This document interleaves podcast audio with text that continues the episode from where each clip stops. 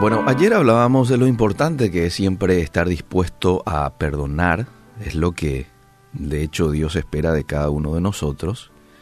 Y esa enseñanza la quitábamos de la respuesta de Jesús a la charla que este, lo presenta Mateo capítulo 19, ¿verdad? Esa charla en donde Pedro le pregunta, ¿cuántas veces lo que tengo que perdonarle a aquel que me agravia? ¿verdad? Y Jesús le dice 70 veces 7. Eso es lo que espera de mí, que recibí un daño de parte de alguien, que yo perdone. Pero si fui yo quien hizo el daño, entonces nuestro Dios está esperando de mí arrepentimiento. ¿Sí? Ir a pedirle perdón a la persona, pero arrepentimiento. Pero una persona que pide perdón, pero vuelve a hacer, pide perdón, vuelve a hacer, pide perdón, vuelve a hacer, ahí no hay arrepentimiento. No hay un arrepentimiento de veras. Ahí lo que hubo es un remordimiento, se sintió mal esa persona por un momento, pero no hubo un cambio de actitud. Es más, una persona que vive en pecado, que vive cometiendo algún pecado en particular, vive siendo infiel a su cónyuge, por ejemplo, es una persona que aún no fue regenerada por el Espíritu Santo.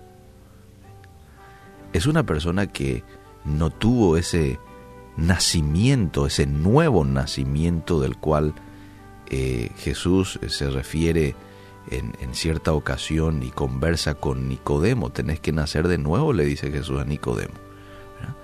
Una persona que vive así es una persona que nunca eh, fue salva, para ya ser bien directo. Y no lo digo yo, lo dice la Biblia. Es más, la Biblia dice que esa persona es del diablo. Fíjate en 1 de Juan 3:8. El que practica el pecado es del diablo, porque el diablo peca desde el principio. Para esto apareció el Hijo de Dios, para deshacer las obras del diablo.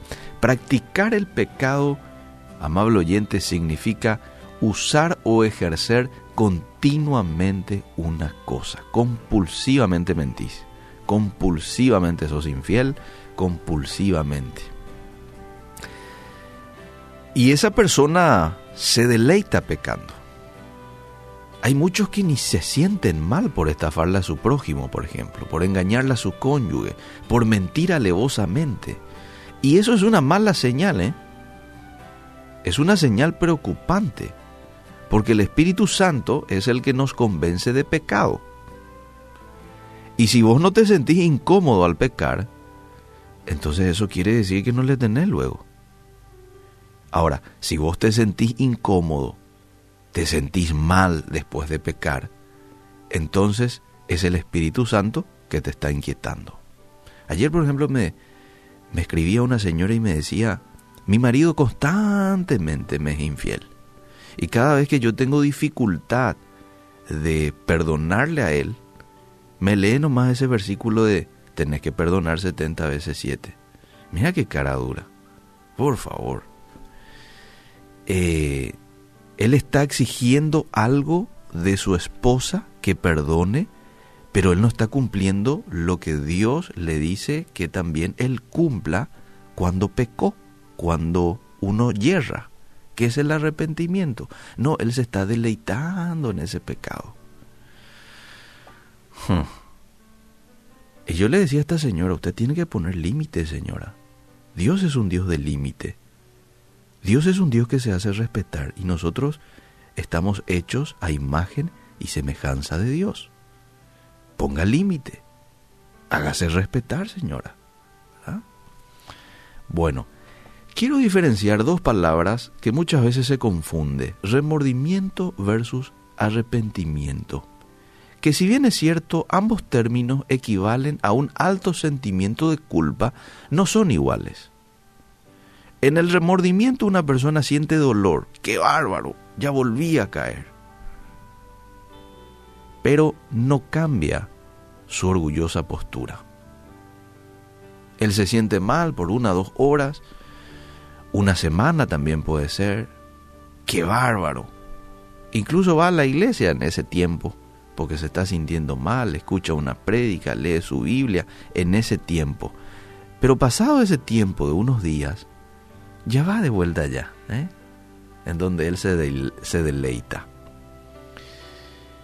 Eh, y llora y alza sus manos y le pide perdón de rodillas a su esposa, pero después vuelve a, caer y a caer y a caer y a caer. Es una persona que está en remordimiento o sintió remordimiento. Pero una persona que se arrepiente, se arrepintió, fíjate que el arrepentimiento del hebreo naham, griego metanoia, es un cambio total, eso significa, es una entrega completa a Dios, es un cambio de actitud, es un cambio de accionar. Metanoia tiene que ver con un cambio de dirección.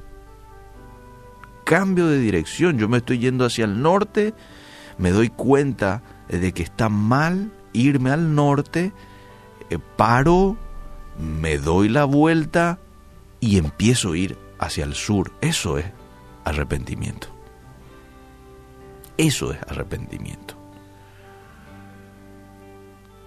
Hay un significado interesante de los originales de esta palabra arrepentimiento que dice volver al estado o al punto de partida. Mira qué lindo. ¿Cuál fue nuestro punto de partida? Estábamos libres de pecados en el Edén. El ser humano este, aún no tomó la malísima decisión de desobedecerle a Dios, volver al punto de partida, volver a esa vida de santidad. Eso es arrepentimiento. Y Dios espera de nosotros arrepentimiento o ese tipo de arrepentimiento. El otro no es luego arrepentimiento.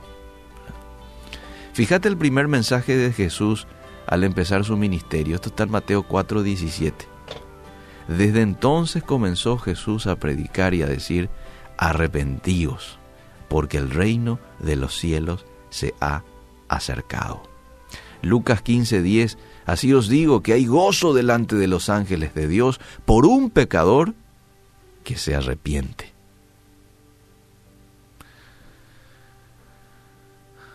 No hay que engañarse que por repetir una oración rápido, rápido, uno ya es salvo. No, esto hay que entenderlo. Esto hay que entenderlo. Debe de acompañarse esa oración a arrepentimiento y a hacer frutos dignos de arrepentimiento, como decía Juan el Bautista. Y mira quién les decía Juan el Bautista, Mateo 3:8, a los fariseos y a los saduceos, a gente que conocían las escrituras. Les dice, hagan pues frutos dignos de arrepentimiento, le dice. ¿Y cuáles son los frutos de arrepentimiento? Se pregunta uno. Y conversión, amable oyente, dejar de hacer lo malo y hacer lo bueno. Dejar de serle infiel a tu esposa, dejar de mentir, dejar de estafarle a tu eh, prójimo, dejar de murmurar, dejar de ser chismoso. Eso es hacer fruto de arrepentimiento. Lo otro es remordimiento.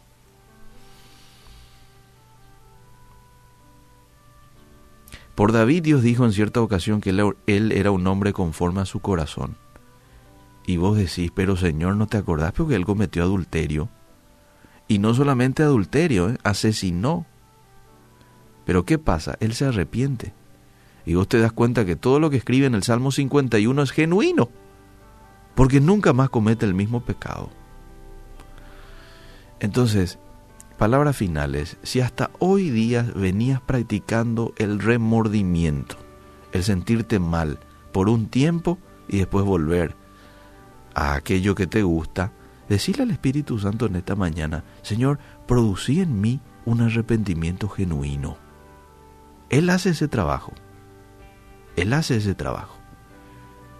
Pedí perdón, pero abandoná el pecado. Pedí perdón, y abandoná el pecado. Bueno, eh, quería compartir contigo tres beneficios de aquel que le busca a Dios con un corazón arrepentido, pero ya el tiempo no me da. Lo que sí quiero terminar con esta pregunta, ¿de qué necesitas arrepentirte hoy? ¿De qué necesitas arrepentirte hoy? ¿Tu alejamiento de Dios? Este, ¿Tu incredulidad? No sé, no sé.